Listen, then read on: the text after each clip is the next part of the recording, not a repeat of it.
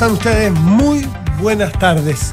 Cuando son las 7 en punto de este viernes 9 de diciembre de 2022, le damos la bienvenida en Radio Duna Nada Personal. José Ríos, ¿cómo estás tú?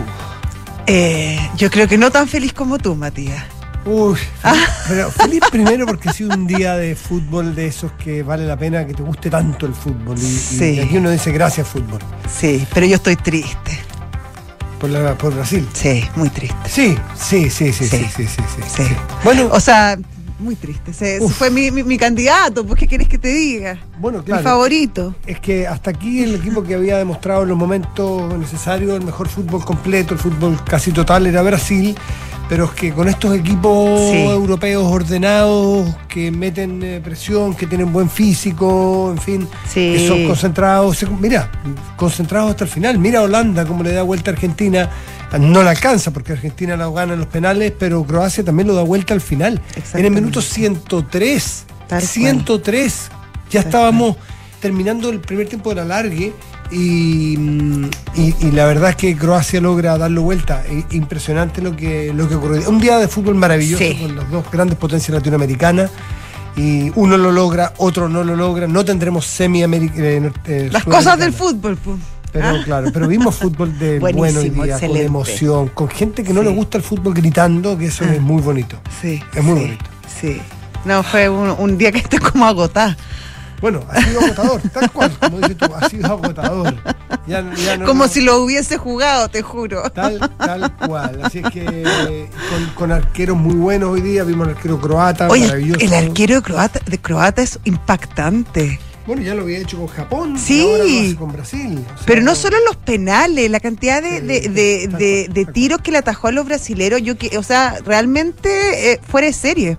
Por una estadística que estuve leyendo, me parece que es el arquero que tiene más atajadas, atajadas directas. Eh, eh, puede ser, que- o sea, que- no, que si tú lo no me extrañaría. Esto es lo mismo que hacer un gol. Sí, pues Claro, exactamente. o sea, cuando la pelota va franca adentro y tú la salvas, vale lo mismo que un delantero Claro. de tu equipo haga un gol. exactamente. Así es que, bueno, a ver, un Brasil que, que, que que jugó mejor, un Brasil que dominó, un Brasil que mostró un buen, muy buen juego, muy funcionamiento, pero, pero también un Brasil que por ahí se confió en el alargue con el 1 a 0 diciendo ya. eh, Presionamos, presionamos, presionamos en el alargue, hicimos el gol, los destruimos anímicamente y por ahí se anduvieron parando.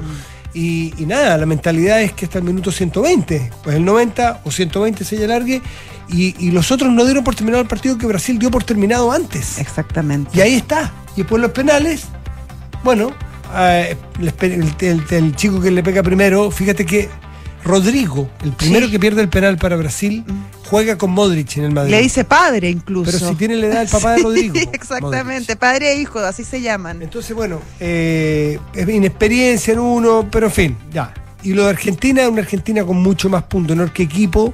No es un gran equipo de fútbol. O sea, eh, Ya, no es malo tampoco. En funcionamiento, en, en calidad de juego, si uno lo mirara siendo un extraterrestre, no es el mejor No. equipo que hemos visto en la historia, ni cercanamente. Es un equipo a ratos rústico, a, ratos que. pero con un carácter que tiene un líder y que todos trabajan para que ese líder no solamente juegue bien, sino que todos quieren que el líder se despida siendo campeón del mundo. Sí.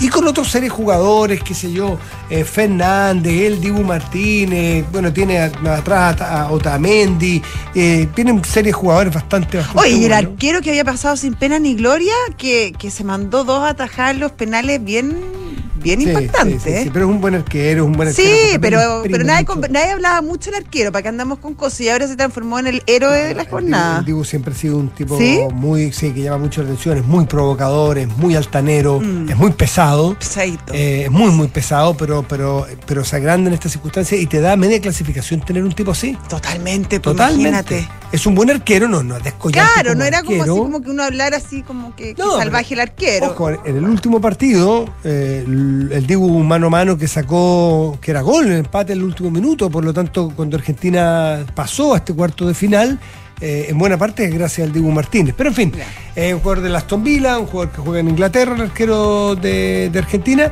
pero, pero todo esto es Messi, todo esto es por Messi, todo esto es una, es un es un juego por, por su ídolo nacional, no solamente el líder del equipo. Toda Argentina se esfuerza. No, o sea, a mí me llamaba la atención lo- lo- los relatores que todo era Messi. O sea, incluso ellos había metía el gol. ¿Cómo se llama el que metió el primer gol? Se me fue el nombre. El, Eh, gol, de, el gol de Argentina. sí, el primero. eh, ¿Vargas? No, eh, no, no, no, no, no.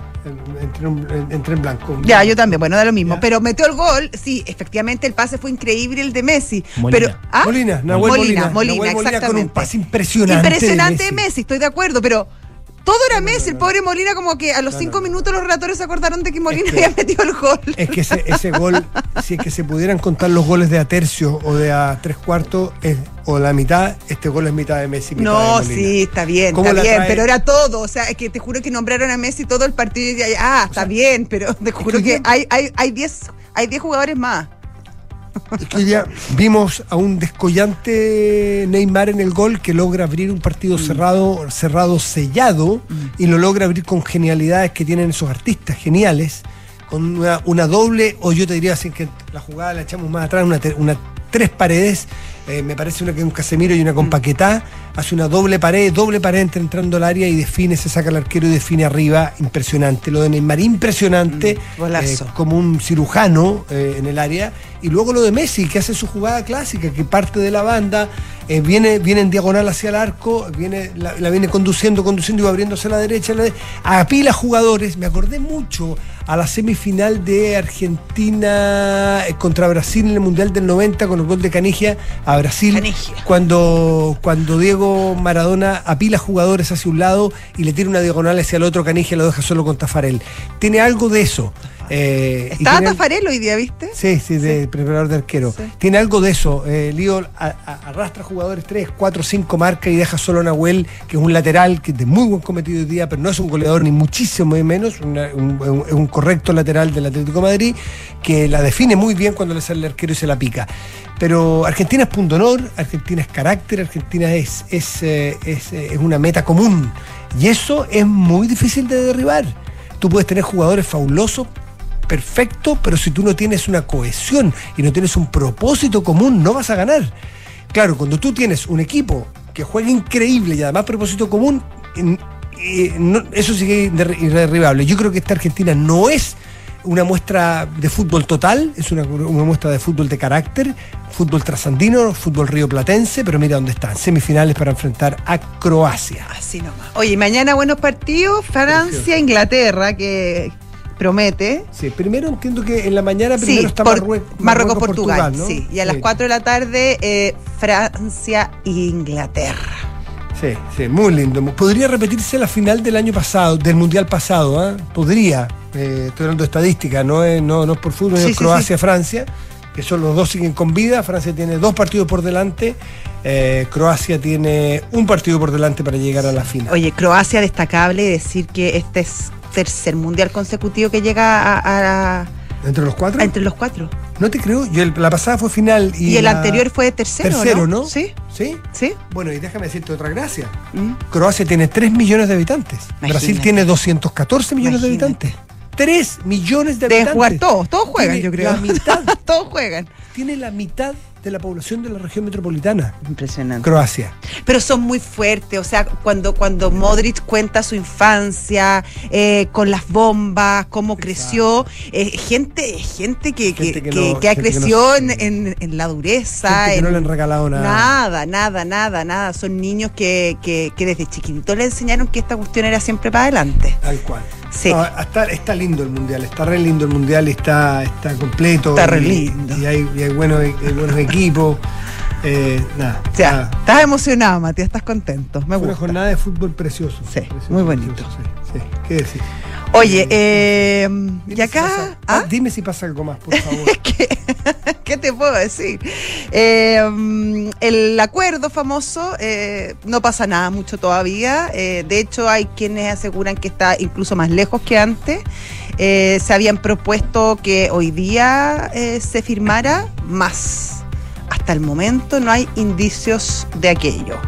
Incluso el Partido Comunista, partes, sectores del Partido Comunista lideradas por el alcalde Jaue, dice que, que no sería, no sería nada del otro mundo no firmar y esperar, atrincherarse y esperar que vuelvan eh, ciclos políticos más favorables a ello para hacer los cambios que este país necesita. Pero sí, la rareza es que esté el Partido Comunista. Sí. Quizás lo que falta es que estén los que tienen que estar, disculpen lo duro, porque el otro que no tiene que estar es el Partido Republicano que se salió a tiempo. Sí, que no no ¿Por qué no, juegan entre ellos una semifinal al lado?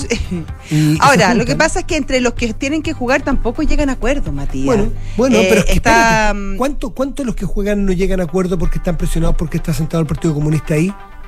Si el Partido mm, Comunista actúa por presencia también. Lo que empezó a sonar nuevamente es tu idea del plebiscito. Ah, bueno. Ah, ah bueno. Está la, la, la, principal impulsora sería la presidenta del Partido Socialista. Pero Paulina Bodanovich. Paulina Bodanovich. Y hoy día eh, Diego Ibáñez de Convergencia Social eh, le habría parecido quizás una buena idea. Ah, mira. No han tardado en convencerse, pero, pero es una buena idea. Limpia todo este problema, zanja el problema, porque no podemos seguir semana a semana. Sí, no. En, la derecha, eso sí, no, no le gusta tanto la idea, fíjate. Y en el gobierno, tampoco. Mm porque podría ser percibido como una nueva derrota para, para la administración de Gabriel Boric. Pero eso es cosa que, el es que, es que, Lo que pasa es que el presidente se ha pronunciado. bueno, lo que pasa es que el presidente si se quedara callado y dijera yo apoyo el proceso y venga, está bien. Pero como el como el presidente tiende a tomar posición frente a la Constitución, eh, por eso, entonces si él si él toma posición y su posición no resulta, bueno, pierde. pues. Tal cual. Tal cual. No tome tanta posición, presidente. Mm. Eh, tiene otras pegas muy importantes también. Esta dejemos en el parlamentario. Pero, pero yo creo que serían buenas señales un plebiscito. Eh, aunque, el problema es que se alarga un poco, yo, yo creo que eso no, no sé Y los acuerdos tienen otra gracia, los acuerdos tienen una mística. Esto es como, como mm. la Argentina de hoy. cuando Mira, mira cómo terminó jugando Croacia, mira cómo terminó jugando Argentina. Cuando tú entras a los penales, y entras habiendo tenido que defender porque estuvieron a punto de ganarte los 120, tú entras más o menos liquidado. Cuando tú entras que estuviste a punto de ganar, como tuvo Argentina ahora, el último, en, el alargue, que lo tuvo a Holanda en un área, Argentina llega con otra moral a las penales. Bueno, aquí pasa lo mismo. Si tú logras un acuerdo con estos dos grupos que les ha costado noventa y tantos días, a 100 días, y logras un acuerdo, es otra la moral. Es decir, lo logramos todos juntos. Versus es que no somos capaces, es como de una pareja tiene que terminar en los tribunales. Perdón, no somos capaces de ponernos de acuerdo, hemos vivido 20, 25 años. ¿Vamos a terminar en los tribunales? No podemos honrar nuestra familia y llegar a un acuerdo entre personas civilizadas por mucho que tengamos que distanciarnos. Entonces aquí lo mismo, no quieren lo mismo, no están buscando lo mismo, no son capaces de ponerse de acuerdo, tienen que llegar a que un tribunal, en este caso un plebiscito, tenga que zanjar su incapacidad de diálogo. Por favor. Por favor. Ya, oye. de la tarde, 13 minutos. Estás en duda. Nada personal.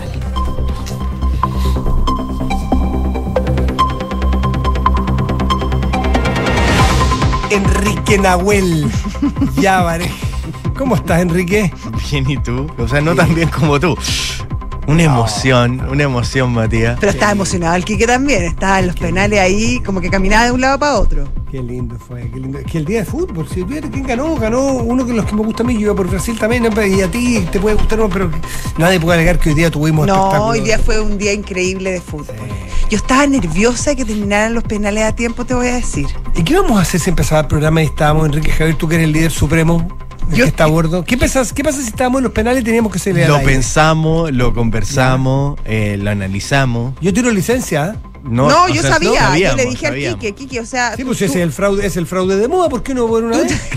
tú te das cuenta que si esto se alarga, Matías del Río no se va a conectar a hacer el programa. Déjame decirte, te pregúntale aquí que me conecté y me perdí el primer penal que perdió Holanda porque estaba conectando aquí arriba. Yo estoy de llegado en una casa de un vecino y que me prestó banda ancha y mm, por eso suena como suena y me perdí el primer penal porque estaba todo conectado y probando antes. Así ah, que, ¿o no, Quique? Sí, es verdad. Ah, pero eso a mí no me lo dijo el Kike, se guardó esa información. No, yo me estaba poniendo los zapatos, los botines a ver si entraba.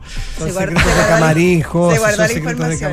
Ah, oye, yo también te sorprendí. Siempre. ¿Tú me esperabas acá o no? Yo te espero ah. siempre en todas partes. vamos con los titulares. Vamos con los titulares. Enrique Nahuel.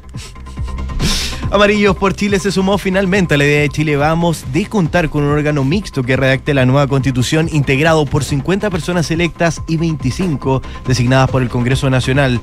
Recordamos que inicialmente la colectividad se había inclinado por un órgano designado en su totalidad por el Congreso y ahora el presidente de este partido en formación, Cristian Barken, indicó que se inclinan por esta postura que además tiene que ser paritaria. El gobierno firmó la esperada modernización del acuerdo comercial con la Unión Europea.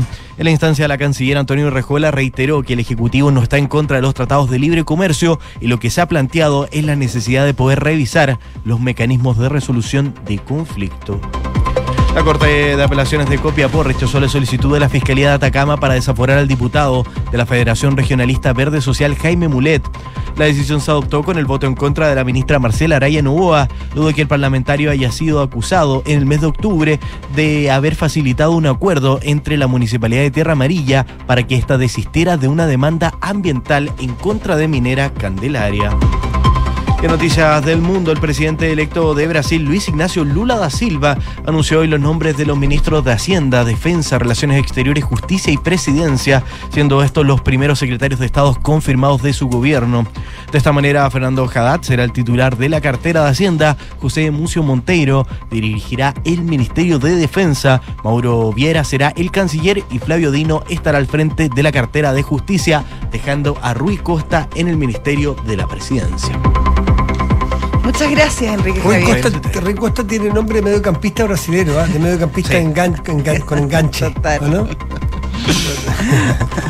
¿O estamos, estaremos futbolizando demasiado las cosas. ¿Tú dices? ¿Tú crees? ¿eh? No puede ser.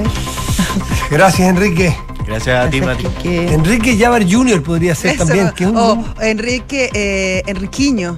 Enrique Javier Jr. Enriquiño. Con un. JR. ¿Cómo te queda ahí? Enriquiño. Bien, ¿no? 7 de la tarde, 17 minutos. Estás en Duna. Nada personal.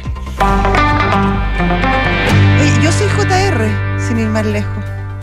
¿Qué es JR? Ah, Josefina Ríos, sí. JR. Sí, Mira, sin ir más lejos. Revisemos un segundito, dame un segundo que vamos a revisar cómo ¿Qué están los eh, los eh, los diarios argentinos, cómo están titulando este día de locura. Eh, Olé, el diario deportivo argentino más importante, dice vamos Argentina sufriendo y por penales a semi. La selección sufrió, pero está en semifinales del mundial. Pasó por penales a Países Bajos y se venga de Croacia. Y que se venga, ah, perdón, perdón, y que, se, venga, Croacia. que se venga Croacia, disculpa, disculpa, los anteojos bifocales todavía no. Eh, Argentina en semi del Mundial con Croacia, ¿cuándo? ¿Ya qué hora? Y antecedentes. El Dibu se convirtió en héroe, eh, descuentos exagerados, falta tonta y genialidad en el, do- el, el 2 a 2. Qué frialdad europea, qué frialdad del norte. Es que, ¿cachai? Que eso en Sudamérica no pasa. O sea, no sé, Chile no mete un gol en el último minuto. Pero ¿cómo Ecuador tampoco, pero ellos sí. José, vamos en el minuto 847 y son 100. Y tú tienes el último tiro al arco. Claro. ¿Qué haces? ¿Tiras al arco o haces una jugadita de laboratorio? Tiras al arco, puntete Obvio. con los ojos cerrados. Y rezando. Y rezando que pegue cualquier cosa y que, que entre por medio milímetro y que sea gol. Los Obvio. holandeses aprovechan su última jugada en el 2 a 2. Genial. Claro. Con una jugada de Gol del técnico, gol del técnico. Bueno, gol del trabajo, gol del método, gol también de la cabeza fría y de pensar en vez de actuar con la pasión solamente. Y es un gol que derribó a Argentina en un momento que logró levantarse, pero, pero lo tuvo por las cuerdas anímicamente. Bueno, pero a eso es lo que pone en este momento Olé. Y Clarín lo titula Argentina se metió en semis gracias a un enorme Dibu Martínez en los penales ante Países Bajos. Eh, el partido de Messi, asistencia brillante en el gol de Nahuel, sin duda. Un tiro libre que se gritó y en penal con toda la clase. Tiene un penal, Sí, una clase bonito. fenomenal. Así es, pues así es lo que está ocurriendo con este mundial de hoy. ¿Y qué pasa? Veamos lo de Brasil, es bien impresionante. Ay, porque de- yo lo miré en su momento, Folia. déjame mirar Folia o déjame mirar, eh, bueno, Folia de São Paulo, ahora, ahora eh, a ver qué tiene en este momento. Estaba muy frío, como un pescado lo de Folia después del Ah, partido. sí, muy informativo. Sencillamente, claro, sencillamente Brasil eliminado. Ah, Eh, ni más ni menos. Claro, lo pone ahora. mm, eh, no, ya ya es título chiquitito. Ah, Ya es título chiquitito, sí. Eh, Claro, como, sí. como una en cosa más, más bien de Brasil eliminado. negación lo que está pasando allá. Los, los, los mató, los mató. Sí, es que para Brasil, tremendo. para Brasil esto es Tremendo. muy duro. Tremendo. Eh, eh, sí, sí, sí. Tremendo. 24 años sin ser campeones del mundo. Mucho. Para el campeón, Mucho. no señor. Ay, ay, ay. Bueno, vamos con otros temas Sí. que tenga la, la jornada Oye, de hoy. hoy día, Matías, el eh, Ministerio Público eh, tramitó el tema de las licencias médicas, el, defrau- el, defraude, al, fraude al fisco por más de 700 mil millones de una asociación ilícita eh, conformada por doctores, por médicos. Eh, se imputaron a más de 30 personas, eh, de ellas hay ocho personas, cuatro hombres y cuatro mujeres, todos médicos, que fueron, que se les decretó, de- decretó prisión preventiva.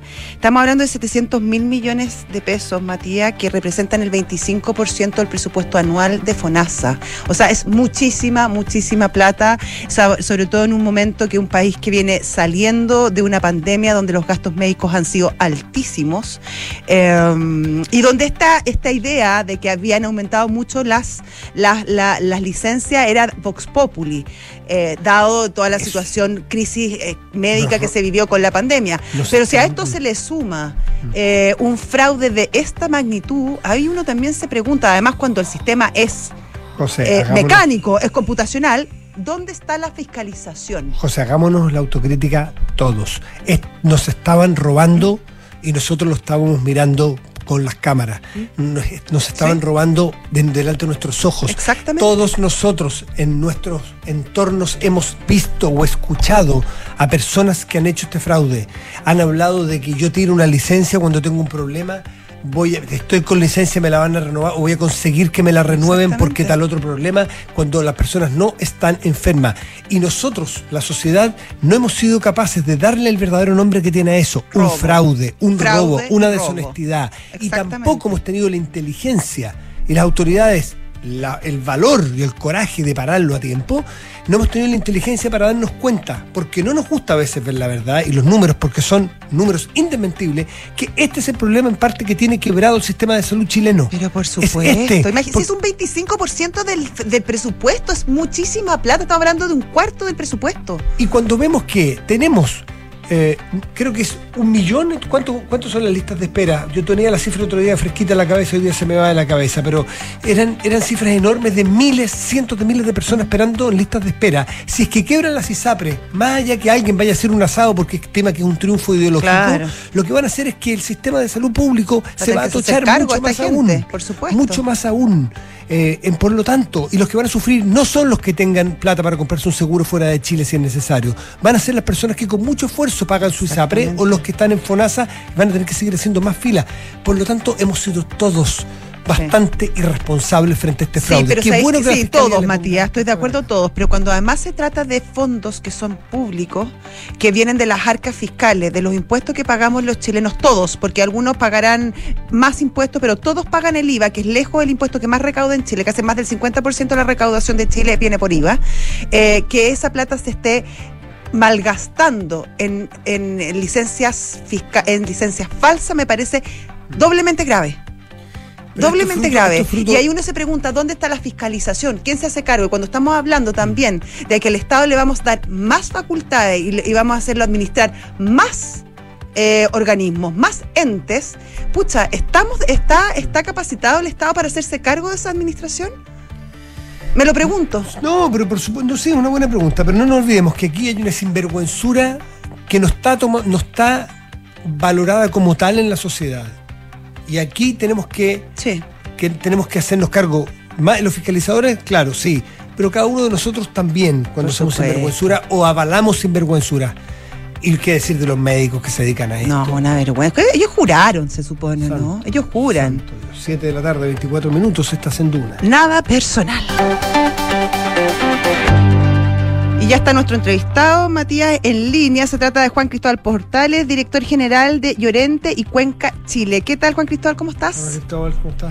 Bien, ¿y ustedes cómo están? Muy bien, Aquí gracias. algo infartado entre el tema de las licencias y, Y el y el partido fútbol. que acaba de terminar de Argentina. ¿ah? Todo es infartante, Cristóbal. Si, tú- si con tu informe no nos infartas, eh, no. eh, Claro, no es noticia. ¿ah? Alto impacto. Aquí estamos con puras cosas de alto impacto. ¿ah? Era para agregar ahí, ¿ah? ¿De qué se un trata? elemento más. Sí, ¿de qué se trata este informe que han preparado ustedes? Bueno, de la polarización, tomamos- de la polarización en las conversaciones. ¿eh? Sí, este es un informe sobre la polarización política eh, en redes sociales, eh, no solamente en Chile, sino a nivel comparado en toda Iberoamérica. ¿Y por qué nos preocupaba este tema? Porque, bueno, en los últimos años se ha empezado a instalar cierta preocupación sobre el avance de esta polarización política como fenómeno por el cual la opinión pública se empieza a dividir en dos extremos opuestos. Eh, y eso respecto a distintos temas. ¿ah? Y ello y eso en oposición a la posibilidad de establecer ciertos consensos amplios, racionales, más pacíficos, que puedan abordar un conjunto de brechas y desafíos sociales que hoy día tenemos pendientes, u otros temas que van emergiendo. Oye, Juan Cristóbal, ¿y Sí. este estudio es a nivel global o específicamente de la situación que está pasando en Chile, que obviamente vemos con, con, con tristeza que este germen de la polarización se está haciendo cada vez más visible? Bueno, nosotros como Llorente y Cuenca tenemos operaciones en toda Iberoamérica y lo que nos, no- nos parecía interesante como, como exploración directa era poder ver qué es lo que estaba pasando en distintos países en Iberoamérica. Eso incluye desde España, Portugal, Estados Unidos y, y toda nuestra región en, América Latina, incluyendo Chile. Y en el caso, bueno, y en el caso de Chile, también nos parecía interesante ver este, este fenómeno, sobre todo por el nivel de fragmentación social, debilitamiento de los partidos políticos que tenemos hoy día, eh, eso incluso a propósito de la, de la discusión que estamos viviendo en el Congreso, eh, por, el, por cómo va a seguir el proceso constituyente, partidos incapaces de ponerse de acuerdo. Hay también una cierta degradación de los niveles educativos, sobre todo después de la pandemia, lo que ha dejado la pandemia, y en general una desconfianza sistémica radicada en esta percepción de que muchas veces de que Chile es gobernado por unos pocos, en beneficio de unos pocos, hay mucho abuso y también hay una distribución desigual de oportunidades. Entonces, y eso lo que va pasando es que además se va viendo amplificado por la pandemia y por esta crisis económica, el próximo año vamos a entrar probablemente en recesión, todos estos elementos van explicando el auge de ciertas expresiones populistas, medias intransigentes y que comienzan a ser validadas en muchos circuitos sociales, incluyendo las redes sociales. Y entonces, considerando eso, es que nosotros hicimos este estudio y lo que tomamos fue eh, eh, eh, un análisis del nivel de polarización en redes sociales en 12 países de la región, incluyendo Chile. Analizamos, para que ustedes hagan una idea, más de 600 millones de mensajes en redes sociales mediante análisis de Big Data, inteligencia artificial, y esto para poder determinar el poder adictivo y las temáticas asociadas a esta, polariza- a esta polarización del debate público. ¿m? Y, y para contarle, bueno, que como a nivel agregado, qué es lo que los principales resultados, eh, primero identificamos que el nivel de polarización de la conversación en Iberoamérica, esto a nivel general, ha crecido en todos los países de manera más o menos pareja, casi en un 40% en los últimos cinco años. ¿ah? Eh, para que ustedes se imaginen, ha crecido un 40% esta polarización, es decir, eh, la confrontación que se produce respecto a distintos temas entre dos posturas. ¿Y cuáles son los principales temas de polarización? Bueno, en general en América Latina y el Caribe, el principal tema que divide a las personas es el aborto, lo cual está asociado al auge de ciertas movilizaciones feministas, eh, el avance de la paridad de género en distintos ámbitos de la vida cotidiana, y luego más abajo se ubican otros temas como la libertad de expresión, los derechos humanos, que también son dos áreas donde la conversación alcanza bastante notoriedad. ¿m? Y los temas. Y en el sí, caso, porque- y en el porque caso de Chile, Sí. y en el caso de Chile, ¿qué es lo que vemos? Aunque después si quieren vayamos profundizando en ciertos temas, pero en el caso de Chile, el estudio nos muestra que la migración, el fenómeno migratorio, el feminismo, el feminismo, el aborto y los derechos humanos son los temas que van generando mayor eh, polarización en el país. Eso te iba a preguntar. Eh, tú diste el términos generales, pero varía según país, según el momento y según los temas, sin duda. Esos son los de Chile. ¿eh? ¿Migración es el que más te marca como divisor? ¿O también coincide el del aborto que mencionaste antes? Sí, a ver, van variando de acuerdo cuál, cuál va primero, cuál va segundo y así. Pero en el caso de Chile, si por ejemplo en América Latina el aborto es el tema que más divide, en el caso de Chile el tema que más divide y más adicción genera, por eso nosotros hablamos de esta hidden drug o la droga escondida, porque es el tema que más adicción genera en términos de la confrontación o del debate que se produce en las redes sociales. Ah, y la intensidad con que las personas participan y discuten en redes sociales. El, el, el tema que más adicción y polarización genera en Chile es la migración. ¿Y por qué la migración? Bueno, porque en los últimos cinco años en Chile ha sido uno de los países de destino preferido por distintas comunidades en situación de movilidad o desplazamiento, eh, sobre todo desde Venezuela, pero también hemos eh, empezado a recibir eh, oleadas de inmigrantes de, de, otros países. Juan Cristóbal. Pero ya, yo entiendo esto. Finalmente este estudio se hace a través de inteligencia artificial analizando las redes sociales. Pero sabemos que las redes sociales, si bien obviamente tienen un impacto, también tienen un, son acotadas, no, no participa tanta gente. ¿Cuán, ¿Cuán extrapolables son estos resultados a la sociedad en general, a la, sociedad, a la sociedad real, a lo que está pasando en las calles? Eh, a ver, Mm, la verdad es que, bueno, obviamente esto es una, una expresión de lo que sucede en Twitter, porque este estudio lo hacemos, la base de este estudio está es, es, es, a partir de todas las conversaciones que se generan en Twitter. Eh, pero lo que sí, lo peligroso de esto es que independiente que esto puede ser un ecosistema muy reducido, eh, y quienes participan en Twitter también, el problema es que esto después lo van amplificando y lo van tomando otros medios masivos. Este tipo de conversaciones y las personas, los referentes, influenciadores que participan en Twitter, después también lo van amplificando en otros medios. Probablemente ustedes participan de Twitter, eh, la mayoría de la gente que está involucrada con medios participa de Twitter, eh, la élite política participa de, de, Twitter, la élite económica lo mismo, y por lo tanto este tipo de conversaciones y este tipo de posiciones o dinámicas también después se van trasladando a otras esferas. Y lo que hemos visto también en otros estudios, no en este en particular, es que lo que sucede en Twitter o lo que va sucediendo, por ejemplo, en otras redes, en Facebook, en Instagram, muchos de esos temas y dinámicas después se amplifican por, por, eh, por, por otros medios masivos. Y ahí esto sí pasa a ser un poco de dominio de la opinión pública y el peligro es que haya ciertos sectores de la sociedad que también se vaya apropiando de estas dinámicas. Claro, eso, esto es, eh, eh, bueno, lo que dices tú es adictivo por eso, porque el, clima va contaminando, a, son, como son como anillos eh, concéntricos que se va extendiendo y va entrando más gente a esta pelea y, y, hay, hay, hay un momento en que ustedes ven que esto se aminora, que hay temas que dividen mucho, que pueden conseguir frenarse por alguna vía, que tú hablas de estos líderes de opinión que ¿Tienen algún efecto? ¿Logran hacer algo? Sí, el problema, Matías, y lo que estamos viendo a nivel de, nuestra democracia, lo que estamos viendo en otros países, es que eh, más que hoy día tener ciertos liderazgos eh, que vayan generando un debate un poquito más racional, eh, más moderado, que vayan tendiendo hacia posturas más dialogantes, lo que estamos viendo es todo lo contrario eh, vamos viendo la, la, incapacidad de cierta institucionalidad, ciertos partidos políticos y liderazgos tradicionales de conducir una, una discusión más racional. Y más bien lo que estamos viendo es que esos mismos partidos y liderazgos de esos partidos lo que están haciendo es cayendo en estas dinámicas y conversaciones cada vez más populistas.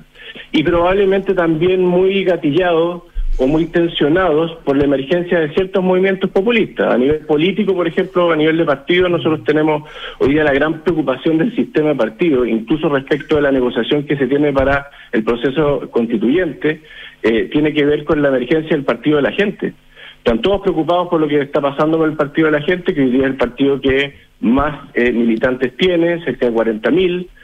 Eh, entonces, eh, y el Partido de la Gente surge también a partir de este tipo de expresiones, más bien populistas, radicales en muchos casos, eh, y esa es un poquitito la tónica de lo que estamos viendo a nivel eh, no solamente de Chile, sino de otros países. Y en ese sentido, Juan Cristóbal, ustedes plantean que la polarización es como tiene un efecto de droga, que es de alguna manera que la gente se hace adicta. ¿Hay alguna algún antídoto para que ustedes están viendo de alguna manera para atacarlo?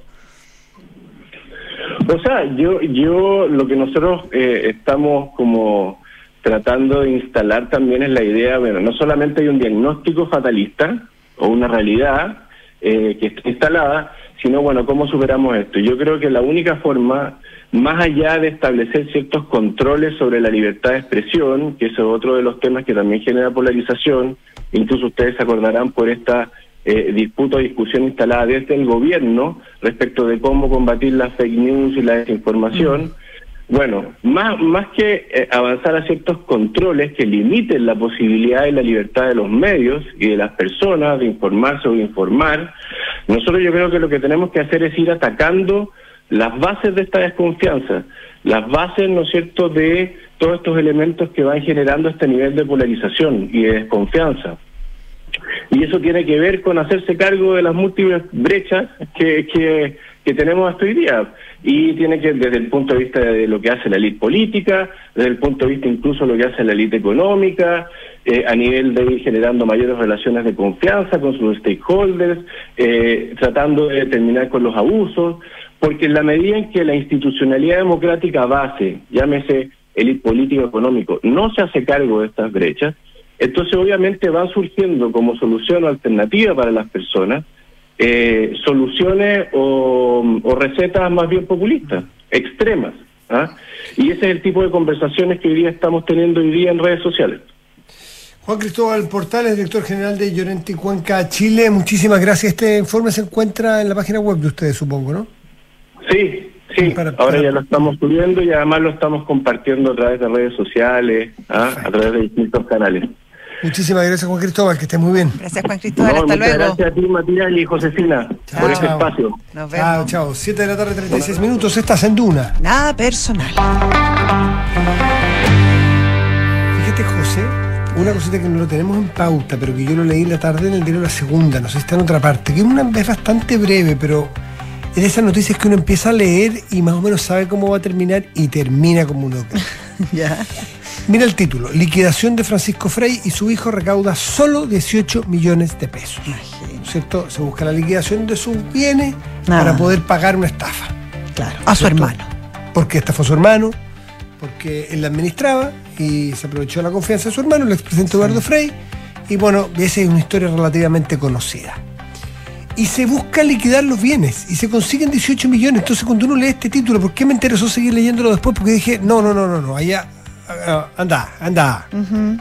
18 millones de pesos Claro. no tiene este señor. No, tiene más, no No, porque si además tú hiciste una estafa de ese tamaño y solo tiene 18 millones de pesos, Es que después de ya, los montos ¿dónde que estafó, hiciste? ¿qué hiciste con la es, que plata? franca- es que francamente. ¿En qué minuto te dedicaste a administrar? Claro, dice apenas, y aquí leo el de la segunda, que déjame ver que lo va a ver porque es bien, es bien llamativo, yo no quiero juzgarlo porque quién es uno, pero dice apenas 18,1 millones ha recaudado hasta ahora la liquidación forzosa de Francisco Frey y su hijo Nicolás eh, en el marco del proceso judicial existente en contra de ambos por los delitos de estafa y administración desleal. Exactamente.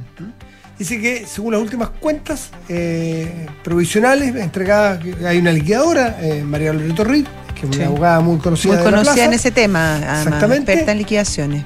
Exactamente, solo se han obtenido ingresos de 11,2 millones, de los cuales se han gastado 10,6 en pago de crédito y otro tanto, 6,9 unas pitijañas de plata, eh, 5 millones para los montos defraudados, Sí, pues.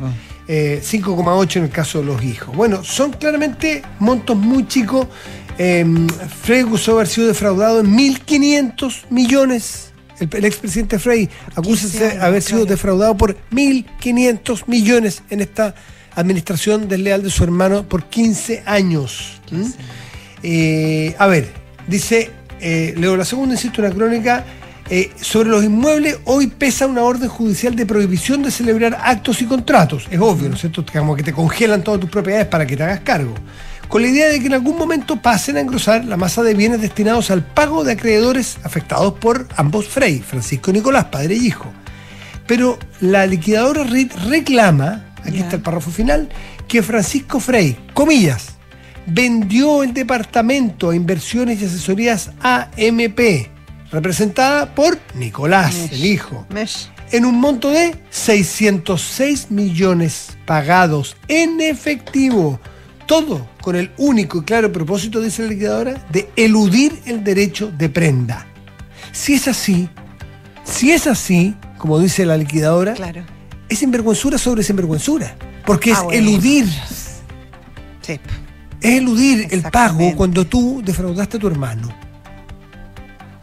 Ahora, alguien dirá, bueno, tiene que protegerse.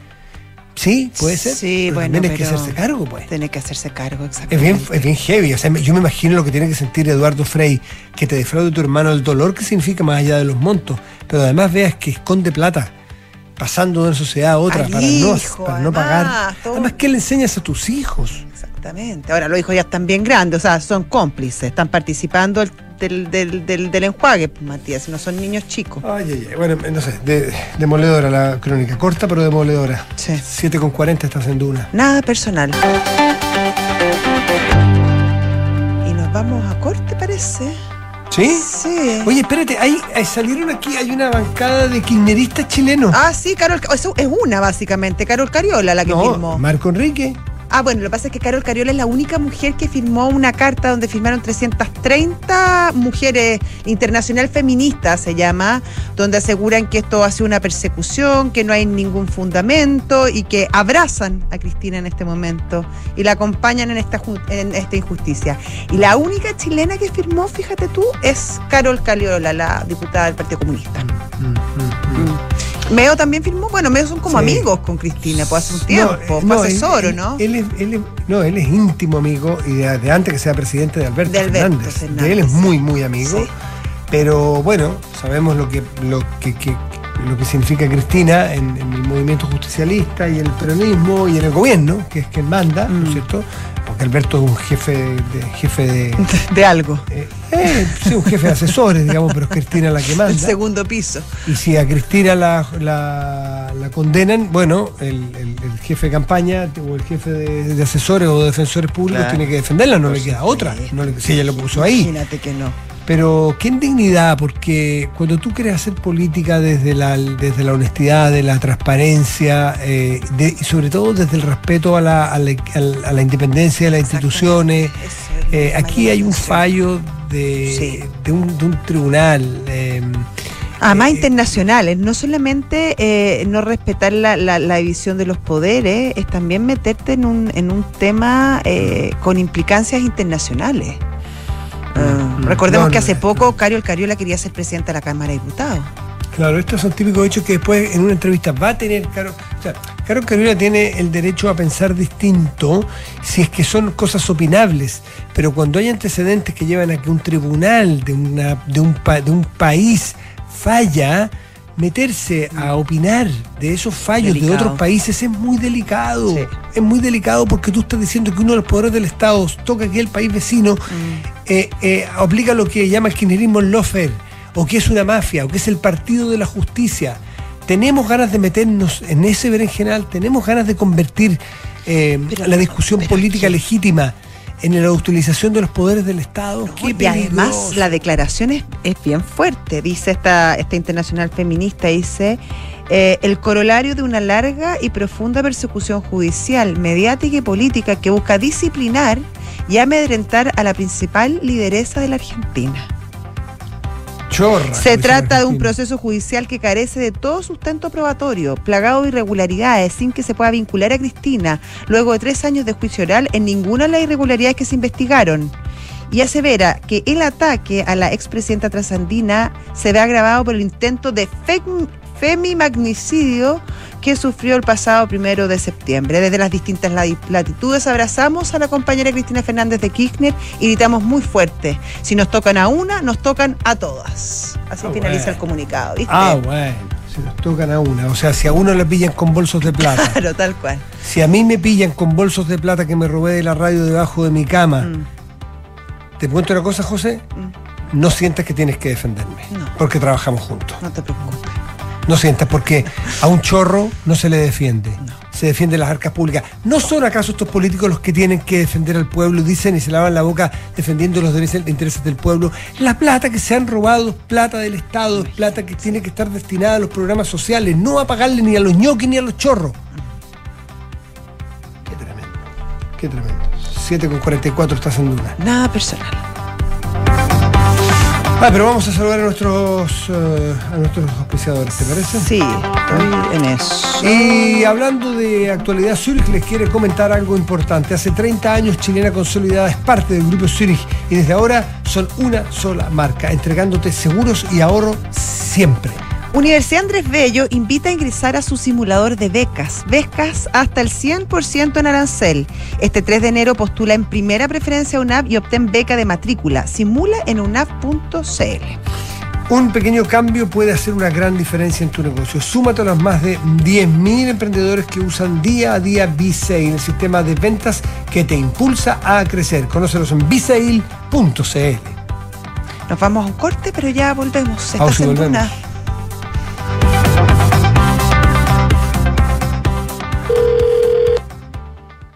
Zurich, buenas tardes. Habla Paula. ¿En qué puedo ayudarte? Hola, habla Ignacio. ¿Por qué mi compañía de seguros cambió de nombre? Lo que pasa, Ignacio, es que Chilena Consolidada ahora se llama Zurich. Reunimos lo mejor del mundo de los seguros y el ahorro para ti y tu familia. Entonces ahora soy Zurich. Pero tengo que hacer algo como cliente. No, no es necesario que hagas nada. Tu relación con la compañía sigue vigente exactamente en los mismos términos que antes. Ah, mira qué bueno. Muchas gracias por tu ayuda. Cualquier duda, contáctanos en zurich.cl y recuerda que Zurich es tu mejor compañía para el futuro.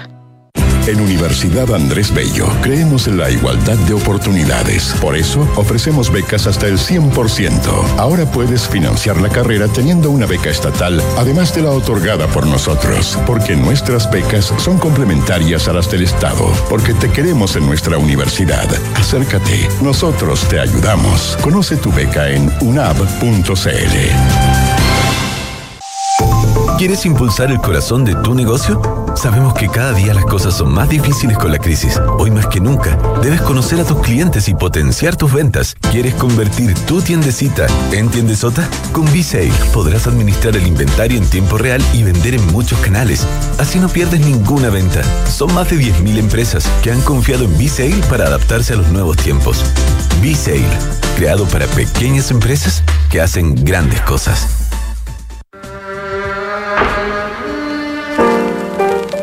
Como la voz de Roxette, Marie Friedrichson fue parte de un fenómeno pop mundial que la tuvo en total exposición a principios de los 90.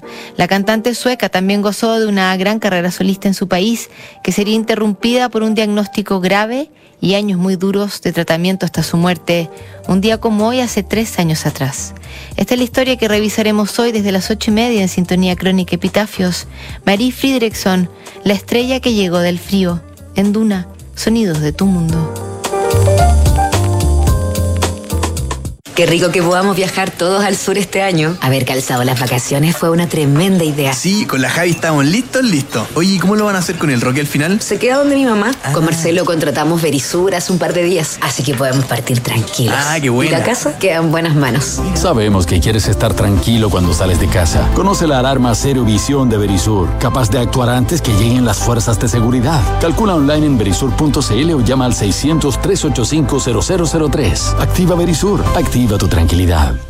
Digitaliza tu área de recursos humanos con Talana, la más completa y robusta plataforma para la gestión de personas. Ahorra tiempo y costos, gestiona los turnos de tu equipo, firma digitalmente, calcula remuneraciones, establece y cumple objetivos y encuentra el talento ideal para tu empresa. Todo desde un solo lugar. Únete a las miles de empresas que ya han digitalizado su área de recursos humanos con Talana. Conoce más en talana.com.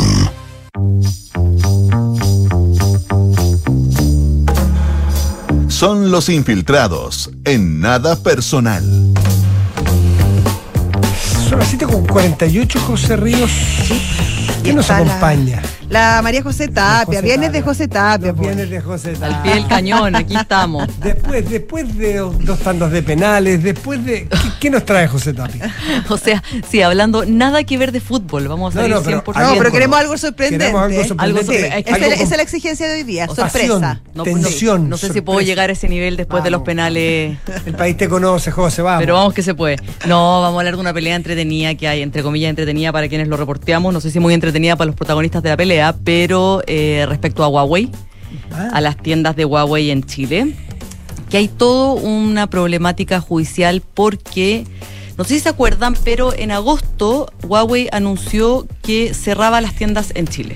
Sí. llegaron a tener una red de 12 tiendas. ¿Cuál es el problema? Todo el mundo tenía Huawei. Todo el mundo tenía Sí. Huawei. Antes del bloqueo todo el mundo tenía Sí, Huawei. Totalmente. Yo Eh, tengo Huawei, ¿eh? Yo tengo un reloj Huawei harto bueno. Harto bueno, pero muy bueno, ¿sí? Ah, mira tú. Sí, Bueno. parto- no, no sé si vendían solo teléfonos, yo no tengo teléfono, pero tengo un reloj harto bueno. Huawei es una buena marca. ¿Por Sí, no, vendía, vendía más, buena. no, vende más que teléfonos en todo caso. Sí, No, es yo sé, como pues, cosa Sí, devices, Tecnológica. Devices. Sí, tal cual, devices. Yes. Bueno, y el tema es que Huawei, si bien eh, tenía la marca en Chile, quien estaba detrás de estas tiendas era una empresa chilena que se llama CTF, que lo que hizo fue firmar el 2019 un acuerdo con Huawei que implicaba eh, abrir tiendas. Eh, ¿Cuál es el tema? Que el contrato lo que decía es, nosotros les pasamos la marca, nosotros vamos a elegir dónde van a estar los locales, o sea, nosotros vamos a ver qué mall queremos estar, vamos a decorar las tiendas, todo, pero ustedes firman los contratos con los malls, ustedes hacen cargo del personal y obviamente de todos los costos asociados y la mercadería nos la compran, no en consignación, nos compran eh, lo que necesiten vender y si no lo venden, bueno, problema usted. Problema. Y Ah, era bien favorable el contrato para Huawei. totalmente, bueno, eso dice la empresa chilena. Sí, pues. es que bueno, has contado así suena bien bueno para ellos. Bien bueno para ellos.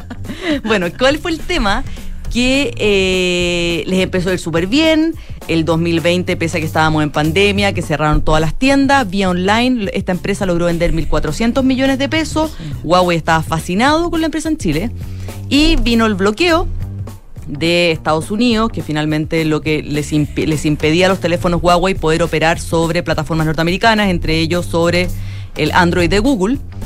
Y si en estas tiendas el 80% de lo que se vendía eran celulares Huawei, pasó a ser un 20%. Y las ventas empezaron a ir a piso, aparte por el tema de la desaceleración. Y pese a todo ese contexto, Huawei dijo, no, sabes que igual nosotros queremos seguir en Chile y entre 2021 y mayo del 2022 abrieron ocho tiendas. O sea, en total pasaron de operar cuatro tiendas que operaban en el 2020 a 12 tiendas el 2022. ¿Qué es lo que ocurrió? Que eh, en tipo julio, Huawei empezó a comunicarse con los operadores chilenos diciéndoles, oye, ¿sabéis qué? En realidad eh, parece que fue muy, muy rápida la expansión, no nos está yendo bien, estaban vendiendo un 30% menos de lo que ellos proyectaban y por ende vamos a empezar a cerrar tiendas. Los chilenos le dijeron, oiga, pero ¿cómo? O sea, firmamos el contrato hace nada, la última tienda abrió en mayo, me gasté, le dijeron los chilenos, mil millones de pesos en comprarle celulares. ¿Qué hago con todos esos celulares que tengo acá? Y, eh, y Huawei le dijo, a ver, ya, primero que todo yo les voy a devolver un porcentaje de plata, que eran del orden de los 400 mil dólares, por las pérdidas que tuvieron durante la pandemia. Y ustedes ofrezcanme, planteenme un plan como de ahorro de costos, para ver cómo seguimos. Bueno, estos operadores chilenos les plantearon tres opciones, entre ellos redujeron el costo con los malls un 11%, aparte reducir personal y mejorar la eficiencia de la propia tienda, eh, del propio distribuidor chileno. Y Huawei le dijo, ¿saben que no? Y vamos a cerrar cinco tiendas. Y la gente de Chile empezó, pero ¿cómo? O sea, estoy acachado con los celulares, ¿qué hago? Tengo contratos firmados con todos los malls a cinco años, con boletas de garantía mediante. O sea, estamos en una situación financiera pésima si usted nos deja así. Bueno, y resulta que conversaciones iban, conversaciones venían, y al final Huawei dijo, ¿sabéis que no? Sigue adelante los cierres, y la empresa chilena, como ya estaba tan endeudada, ellos dicen que cada mes de arriendo de los malls eran 80 millones, dijeron, no, ¿sabéis que no vamos a esperar a cerrar cuando tú digáis, sino que vamos a cerrar todo al tiro porque estoy demasiado cogotado? Y cerraron todas las tiendas en agosto, cuando el plan de Huawei era dilatar el proceso para cerrar en diciembre. Ahí Huawei dijo, nuestro acuerdo básico, o sea, nuestro acuerdo base implicaba que si habían cierre de tiendas tenía que ser decidido por los dos y sobre todo por Huawei. Y tú llegaste y cerraste todo, por ende las negociaciones llegan hasta aquí. No te vamos a dar plata y aparte nos debes plata por la compra de celulares que no has pagado. La empresa chilena hoy día está al borde de la quiebra, dicen ellos. Interpusieron una acción de petición de un árbitro en la justicia civil para poder resolver este tema con Huawei. Desde Huawei lo que dicen es, oye, nosotros nunca quisimos cerrar todas las tiendas. Ellos dijeron cerremos todo al tiro cuando podrían haber tenido, no sé, meses para liquidar el stock y no quedarse acachado con los celulares. Y aparte, en el contrato dice claramente que todos los costos adquiridos con los centros comerciales, con el personal, es resorte de la empresa chilena. Sí, pero hubo un cambio en las circunstancias del contrato. O sea, si en el momento en que se produce el bloqueo, también cambia la- lo, lo que Huawei entrega. Entrega un producto que básicamente no se puede usar. No, y aparte que es que lo que pasa es que lo que dicen los chilenos es que el contrato es súper poco claro. O sea, como que en el contrato Huawei se blinda por todos lados. Y cuando Bueno, tú hablas con la empresa firmaron. chilena y decís, oye, pero ustedes lo firmaron, dicen sí, pero es que operamos de buena fe y bla, bla, bla. Pero la- el contrato es súper, es súper, o sea, está súper eh, armado para Huawei. Entonces Huawei dice, oye, si uno ve el contrato, en el contrato no sale en ninguna parte que eh, nosotros tengamos que correr con estos costos. La empresa chilena dice que le deben 1.400 millones, millones de pesos, y eh, Huawei dice, oye, no, si nosotros no debemos esa plata. Si nosotros queremos conversar con ellos y arreglar situaciones por una cosa de, buena fe de nosotros, pero no porque aquí adeudemos nada. La empresa chilena está tan desesperada que aparte de recurrir a la justicia para pedir un árbitro, le mandaron una carta al embajador de China en Chile. diciéndole, eh, señor embajador, Arregle el problema. no, y diciéndole como eh, usted está en esta actitud de promover la inversión china en Chile y resulta que pasa esto y estas empresas no puede ser y operan de manera abusiva. La carta tiene como 10 páginas, el embajador no ha respondido, eh, pero básicamente diciendo, oiga, su empresa es china, de verdad, con este comportamiento acá no. Y, y por el lado de Huawei acaban de cambiar por un tema de rotación al que está a cargo de Huawei Devices en Chile, que básicamente ve justamente todos este- estos artículos, y eh, ahora llega, llega una nueva persona a cargo, un nuevo chino. Y se supone que lo que dicen en Huawei es que este chino vendría a negociar con los chilenos como para irse en buena y no tener ruido, porque Claro. obviamente El nombre. a el ellos nombre- les complica, Sí, pues. sí, pues, de sobremanera el ruido Claro, que, porque que esta es genera. un área de negocio, pero ellos tienen otras áreas de negocio que son bien importantes. La que de hecho, han, confianza- de hecho han querido hacer negocios en Chile. De hecho, ellos están metidos en temas de fibra óptica y de, Exactamente. y de hecho, eh, ellos, ellos tienen una oficina con toda Sí, una pues. estructura hecha en Chile. Si este, el tema de las tiendas fue, es un, lo que decís tú, es un, una cola dentro de todo su negocio acá. Hay Así que- el futuro. La confianza crece con la lentitud que crece una palmera y se pierde con la velocidad que cae un coco. Tal cual.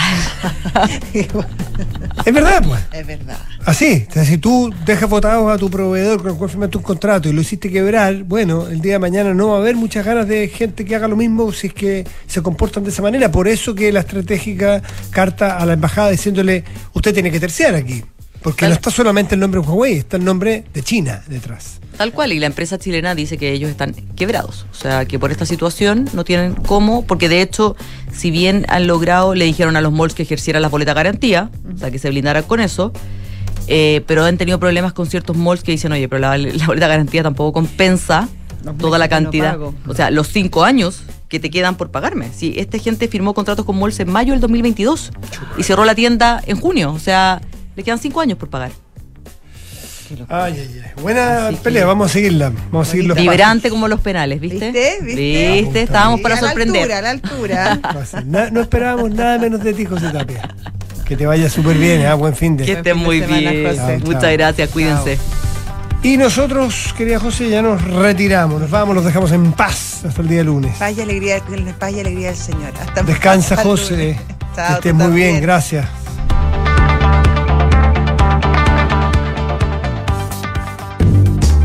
Visionarios. Mujeres y hombres con ideas.